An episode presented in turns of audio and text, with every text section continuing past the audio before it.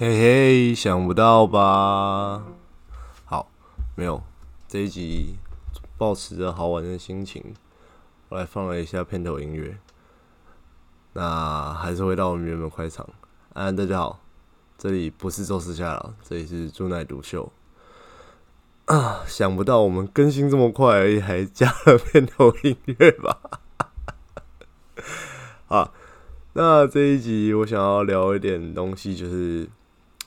我要怎么增加我的洞察力？好，这个这个其实一个蛮大的主题，可是我一直很想聊聊看，因为就我其实是一个不怎么样的人，可是不知道为什么大家都觉得我观察都有一些独到的见解什么的。那我可能就跟大家分享几个我用的方法，然后跟我最近在看的东西。好，呃，最早我们可以先从情境去入门这件事情啊。呃，首先。你要知道，洞察这个东西是有一定的流程的。简单来说，你总得要 input，你才能做 output。所以，我们洞察来源，通常啊，以我来说，洞察来源是社会事件。那因为呃，我对于有一些政治议题也蛮有兴趣的，所以政治我也会想去看。那再来，呃，我觉得最重要的是，我个人对于娱乐讯息或者是娱乐讯息背后脉络很有兴趣，因为。怎么讲？身为一个击败人，我们最喜欢做的事情就是研究别人怎么击败别人。对这件事情听起来很吊诡，但是对我们最喜欢看的是一个东西怎么去影响人类的情绪。所以我就会有意识的在呃观看别的东西的时候，把自己跳脱出来思考。前阵子我有看到一篇文章在讲说，呃，怎么做情绪控管。那他其中也提到一个概念，就是当你发生任何情绪的时候，你要去试着想象你内心有个小人正在发生你正在有的情绪。那在小人之外是一个很大的自己，你用这个很大的自己去包容你这有情绪的自己，所以你可以同时拥有情绪，你也同时理性。我知道这个概念听起来很抽象，但是呃，这其实就是换位思考的第一步啊。你要常常去试着练习，说站在别人的角度会怎么去思考。那进呃，我的做法就是再进一步，就是我在跟人家对谈的时候，我去站在对方立场去想我怎么讲话。那反过来做，就是我在做的事情。可能我在看 YouTube YouTube 影片的时候，我去想说，呃，创作者其实想对我说的是什么，或者是创作者希望我有什么样的反应和反馈。那在这样的在这样的过程中，我可能就会从两个角度去谈这件事情。第一件事情是我怎么去看，说 我怎么去获取那些听到的东西、看到的东西，我怎么去快速阅读。那呃，说是快速阅读有点吊诡，但因为我们现在接触讯息的管道很多元，有些是用听的，有些是用看的，有些是文字，有些是影片。但不管没关系，反正就是我都用阅读来形容它。那第二段是我们应该用什么样的角度去输出这些东西？你要怎么看完这些东西，得到一些自己的结论，再把它讲出来？好，那首先我自己个人目前最常用的哦，我刚刚这个讲了好多两个字的名词，两个两个字的词。好，我个人最常获得讯息的管道，首先如果是知识知识类或资讯类的，比较多是从 Facebook 开始。因为我会刻意去追踪一些我觉得言之有物的家伙，那我会甚至会去储存他们文章，跟他们互动。跟他们互动有两个原因，第一个原因就是我个人很喜欢我在呃，我不知道大家会不会有这种感觉，就是你在看到一个很有趣的内容、很有趣的节目或者很有趣的讯息的时候，很多人是抱持着敬仰的心在看这些人。我当然也会有这样敬仰的心，但是我更想跟他们成为朋友，所以一是满足我的私欲。二是根据 Facebook 现在演算法，你跟这个人有更多的互动，他发的文章就更容易触及到你，所以我会有意识的去挑选我想要，呃，我想要看到文章的人去沟通，让演呃让我自己凌驾于演算法，这样他们的内容就更容易推播到我身上。再就是因为 Facebook 目前的方式，呃，目前它比较有呃流量红利的地方是社团，所以我自己有经营一个社团。那另外，我有参加一些就是比较跟我相关的领域，呃，比较跟我目前工作啊，跟我想要了解资讯相关的社团。例如说，呃，我自己比较碰的是行销这一个圈子。那行销最常发生的场域就是电商，所以我就会去一些电商相关的社团。然后我有追踪一些就是呃好广告、坏广呃那叫什么好广告的追踪跟坏广告的社团，坏广告那个是广告吐槽社，我前阵子才在里面大战，对，因为我我我的人物设定其实这讲人物设定也蛮奇怪，但是我自己个性上就是这样子，就是我觉得不对的事情，我觉得很大力的去讲，那我觉得如果错了，那我也可以很大力的道歉，没关系，用这件事情来增加我个人的触及率。再来就是呃，我个人比较兴趣的部分啊，我最大的兴趣就是做社群，就是我很喜欢看一些社群事件。我最早最早应该是从就是我发现好像呃，你要办一个活动什么的，只要你有一些社群影响力，就可以把它办得很大。所以我对于这件事情就非常有兴趣，我就会观察很多社群上的活动。那社群上的活动怎么观察？其实超级简单，你就是。呃，例如说，现在用比较常见的社群是可能 PTT，可能 d c a r 可能 Facebook，可能 Twitter，可能 YouTube。那这些平台它都一定会有排行榜，一定会有榜单。Facebook 没有这种东西也没关系，因为 Facebook 本身是比较需要经营的。那 Twitter 也是比较需要经营的。你追踪的人变多的时候，你快速去刷，你就会看到一些共同的关键字。那这些关键字可能就是代表它发出来的事件。那如果你以上这些你都做不到，你也很简单，你就是呃，大概 Q 社区跟他说你要试用一下，然后你就会发现 Q 社区可以帮你做到这些事情，它可以帮你抓最近二十四小时即时窜红的关键字。有的时候，因为呃，我们都有同温层啊，因为演算法演弄出来同温层，我们其实没办法抵抗它，所以 Q 社区有的时候丢出来即时窜红关键字，我也看不到，我也不知道啊。遇到这种事情的时候，心态很正确，心态正确很重要了。你不能说，呃，因为反正你也不能，反正你也没办法看完现在即时当红资讯，所以你就不看了。你也不能说，哦，我看不完，我压力好大，怎么办？呃，我觉得这种事情就量力而为，你就尽可能看啊，看不完就算了。你还是要以你的本业为主。我是因为我做行销，所以我看这些东西是很合理的。但假如说你不做行销，你就是可能你就是工厂的员工，那。你的本职工作，你在工作的时间，你就是要好好去做你的工作。那再来第二个层面，就是我自己比较常看的娱乐讯息，就是 我其实最常看的娱乐载体应该是漫画，因为我认为漫画是一个漫画其实蛮有趣的，漫画不只是图文而已，因为你要讲图文，其实图文作家也做得出来，可是为什么漫画是？一个对我来说是一个特殊的东西，是因为漫画其实很多层面，你要想画呃《七龙珠》连载多久？那他出了几集？你自己去查这个数字，你就会发现作者产出一集漫画，他要去思考多久的时间？那他要去表达一个故事，加上他是在一个其实漫画的原生地还是在日本嘛？那你在日本那种高竞争强度的。产业下，你要怎么把自己做到红？你要怎么让这个故事吸引人？其他里面都传达很多作者思想。讲到漫画，我可能最近会比较喜欢去拿出来当梗的漫画。我想一下，哦，最近最红的梗绝对就是哆啦 A 梦啊！那个看完之后就会脑袋一直忘不掉胖虎的样子。但这个其实就是漫画给你带来的影响力，因为大家都看过哆啦 A 梦这种通俗类的东西。那这个时候就会提到一点，就是呃，阅读口味其实会影响很大的层面。我会建议啊，你要去做社群观察的话，你不要去考虑你自己的口味，你要去以排行榜为主，你要把排行榜上面的东西都去看，一定会有你喜欢跟不喜欢的东西。但是你在做 input 的时候，你就在吸收资讯的时候，你不能有这样的成见。你有这样的成见，你就容易就是变得视野狭隘，就变得片面了，没有办法完全取得这些东西。那呃，再来是我自己以听觉来讲的话，我最常听的音乐属性应该还是以独立乐团为主了。我很喜欢听的是独立乐团的现场现场演奏，例如说最近呃颜色最近他们做了一个叫哎看靠，每次忘记要先查资料，我来看一下哈，颜色那个活动叫什么？呃。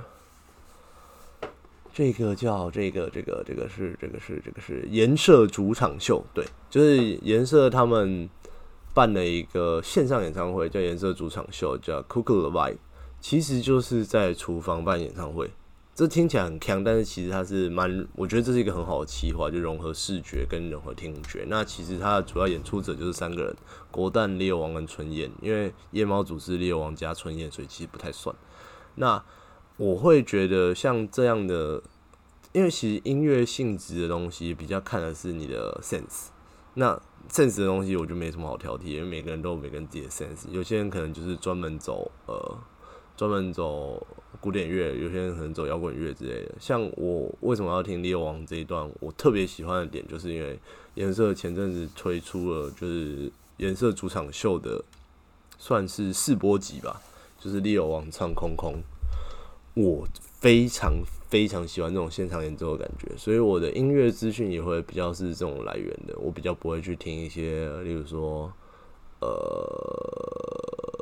暂时想不到哦，周杰伦啊，Mojito 啊，Mojito 我绝对不会听的，死到死都不听过，到现在都没听过，因为我不太常逛街，所以我也不会去听 K-pop 之类的。那相对于相较于一般人可能有在外面买衣服啊之类的，那个就比较容易听到 K-pop。可是像我状况，因为我就是。追这些独立乐团，你就会发现我听的场域就是 YouTube、呃 Spotify、Street Voice，然后还有我记得以前还有那个口袋鲨鱼，可是现在口袋鲨鱼不见了。那哎，我刚刚还想讲一个，哦对，反正就是音乐这一段呢，就其实就 sense 的东西没什么好讲的。那我自己个人还会再听一个属性音乐，是比较台客电音的那种类型。但这其实不是我愿意的，其实是因为呃，我之前在开店的时候，我们收了很多工读生，那这些工读生其实都比较是那个属性的。例如说，讲这个大家一定都不知道，你知道抖音吗？抖音里面有一个蛮知名的野狼 disco，野狼 disco 应该听我 podcast 的人应该不是很多人都知道。那再还有最近的八五七这种类型音乐属性，其实他们我觉得这个音这个内容就更有趣。因为这样的音乐属性，其实他们应用范围更广泛。因为像利王他们这种独立乐团，其实很多是这一次演出很完美，下一次可能就老塞。但是像八五七这种，就是很简单的 vibe，很简单的 melody 这样子去重复推播去混音的作品，其实因为它是播出来的，它是你可以先花很多时间去做好，它不是现场演奏型的。它其实有非常多变体，也非常容易传播，然后配上抖音之类的这样的短视频。短视频工具其实它的推播力蛮强的，而且它应用范围蛮广的。这点哦，刚刚这就是一段我观察的东西 out 出来的状态。好，那其实我的讯息收入来源大概就这样诶，大部分是我更多的讯息来源是来自于人，因为我自己兴趣使然，我很喜欢跟人家交流，跟人交流这件事情给我带来更多兴趣来讯息来源。我知道有很多我没有接触过。领域没有接触过的产业，没有接触过的呃生活模式，从这些生活模式，我可以得到很多我想不到的观念。有这些观念，我就比较容易去站在别人的角度换位思考，从他的角度出发，我去寻着一些人类原理，我去寻从他的角度去搜寻一些有意识的搜寻一些资料，我就会得到更多种类的 input。那这听起来有点难。但说实在，超简单，就是跟他跟一个你，呃，跟你很不同的人相处一整天，你就可以做到这件事情了。你就是模仿他去做他的事情，大家都是从模仿开始。那模仿他做他做的事情，你就大概知道说有什么东西该看，有什么东西不该看。有些东西看了会对你得到什么？他看这些东西的目的是什么？他不看这些东西的目的是什么？他是碰不到呢，还是不想碰？对从这些角度出发，你就可以有有意识的去找这些东西。我认为这个过程中最重要的点就是你要有意识，你要去真的想要做这些事情，你就可以多方阅读、多方了解。然后，呃，跟人相处的模式有很多种，就是包含你实体聊天，包含甚至你说交友软体去约一个人出来，这也是一种。但我个人目前比较推荐的方法是，呃，参加社群跟 Facebook 的社团。社群是指赖的那个社群。很多人觉得赖的社群量太大了。那我前阵子也发过一系列这样文章，甚至说我 IG 呃我的 FB 上面有 PO 一个系列，就是呃我们我在一个创业的社群里面，用个人品牌的经营模式得到很大回响，让大家也持续记得我，甚至我们可能要搞一个商会之类，虽然是玩票性质啊，但。这就其实是赖社群的一个体现。我会认为赖社群现在已经过了混乱期了。它现在大家比较开始注重说系统上很难用的部分，但在这个部分，你就可以发现赖社群已经大致固定了。你可以选择你有兴趣的议题去了解，例如说，我就会对广告这一类型的东西，或行销，或者是社群事件很有兴趣。对政治事件我也挺有兴趣的，但是可能比不上行销跟社群传染力这一段。那相较于这些资讯，我对于股票了解就很浅薄。我对于股票而言就只有最基层的事情。那这些东西就源自于我的求知欲。那总结一下，我们观看这些东西的，就是音铺来源：一，你要有意识的去寻找；二，你要站在别人的立场换位去思考。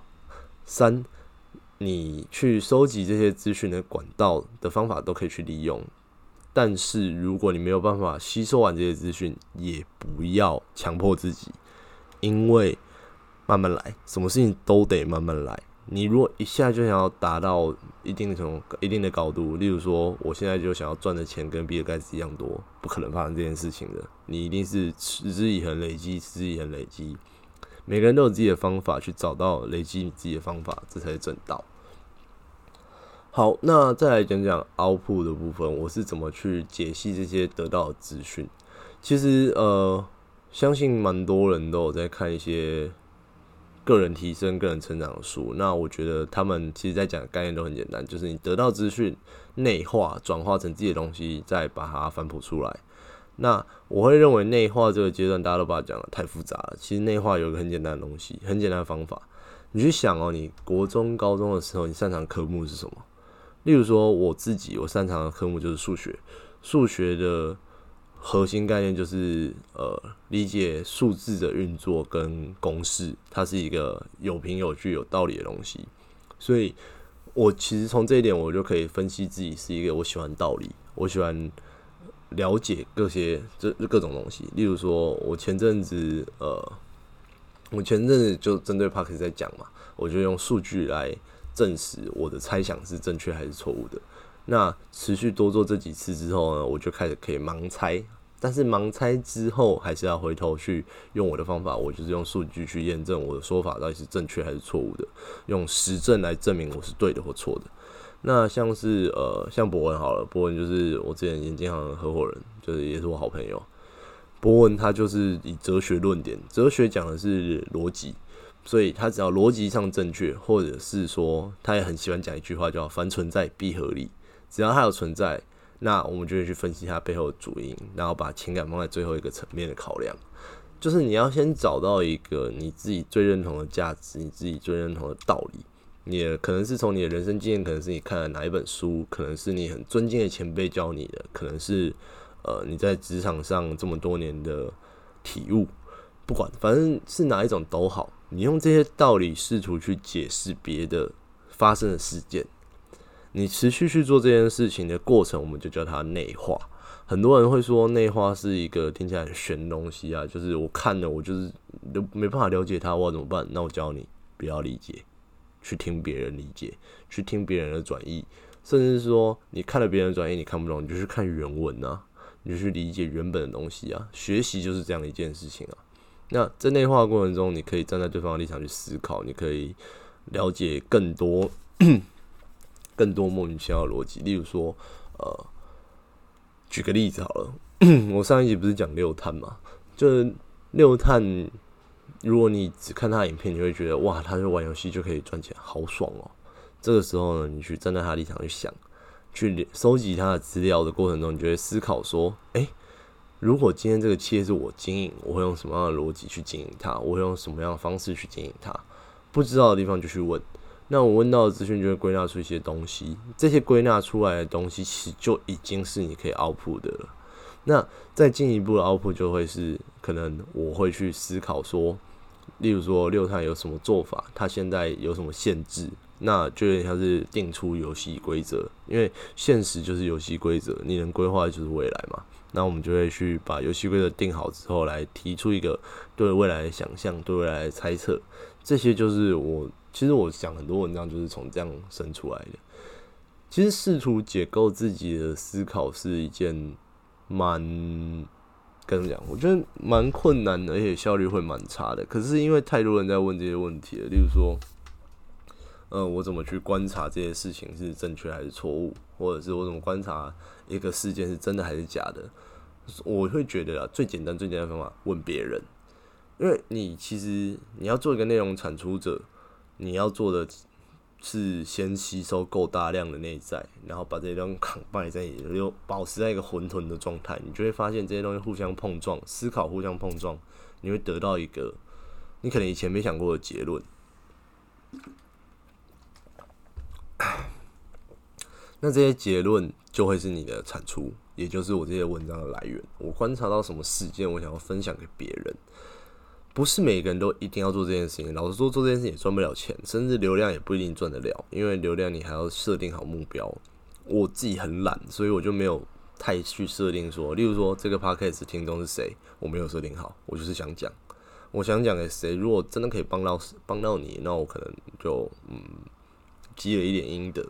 那如果帮不上你，但是陪伴了你一段时间，那我可能也又积了一点阴德。那如果你因为这件事情就有兴趣跟我有所交流，哦，那我会很开心。或者是你根本不 care 这东西，根本不想听，听到一半就把它关掉了，那那也 OK，没关系，那是你的选择。所以我的出发点是做这些事情，我怎么样都不亏。然后我想做这些事情，那我当然做了，我就没问题。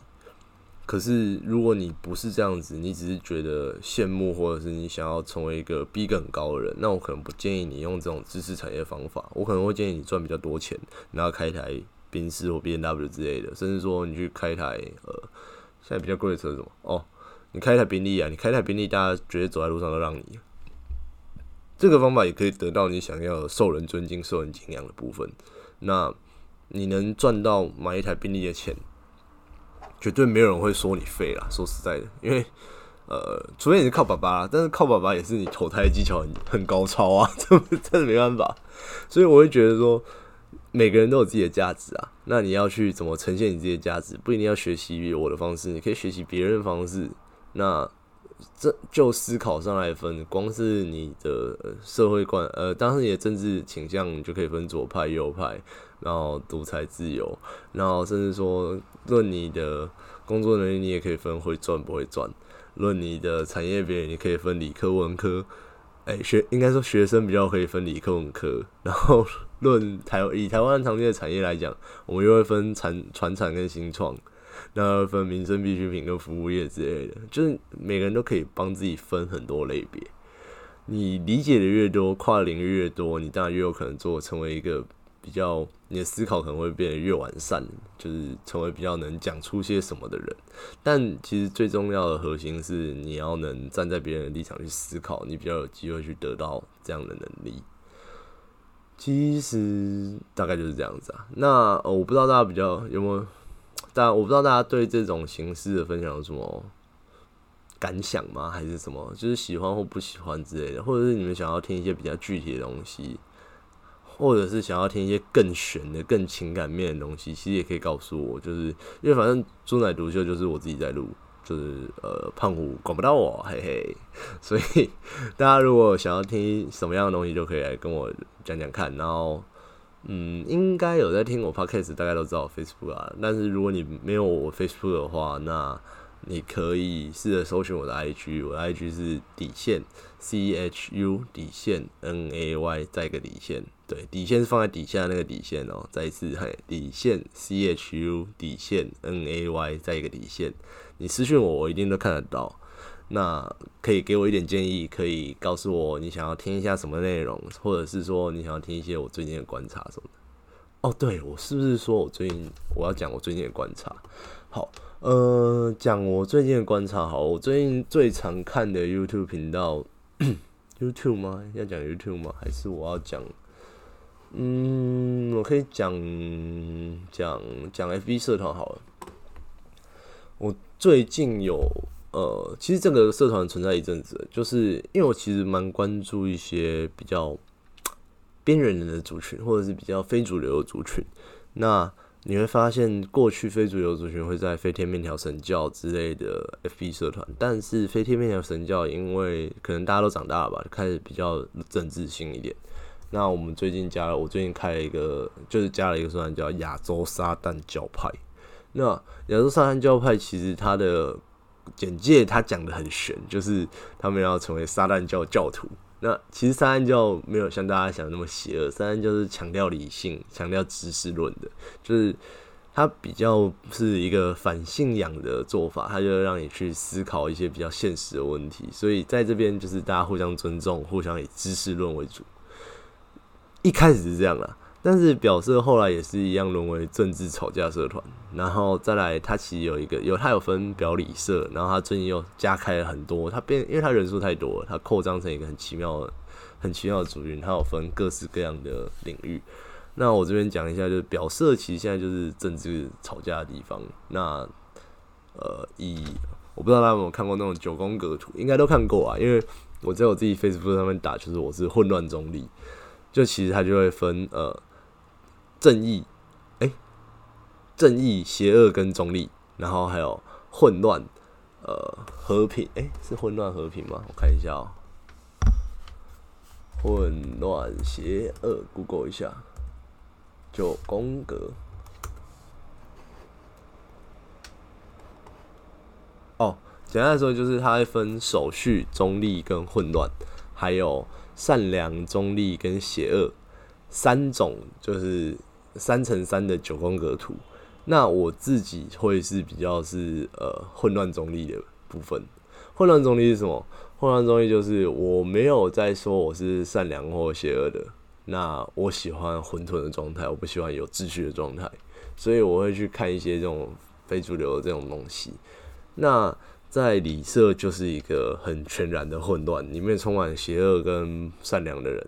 那混乱善良、混乱善良的人，通常都会讲一些自己内心的东西，就是可能我观察到一个社会现状，我接受这个社会现状，但是我还是想要一心向善。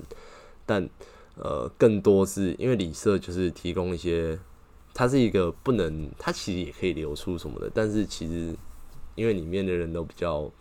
就是他初期族群成立之后，大家是大致上遵循一个社团的潜规则，所以他的做法就会变成说是，呃，会抛一些平常不能看，然后可能 Facebook 也会 ban 东西，例如说比较猎奇的，或者是比较性的、比较新三色的，或者是一些呃，你不太你看起来会可能会有点不舒服的情绪，例如说自残的情绪，或者是说忧郁症的人在讲他的内心，或者是说你讲一些你内心比较黑暗面的东西。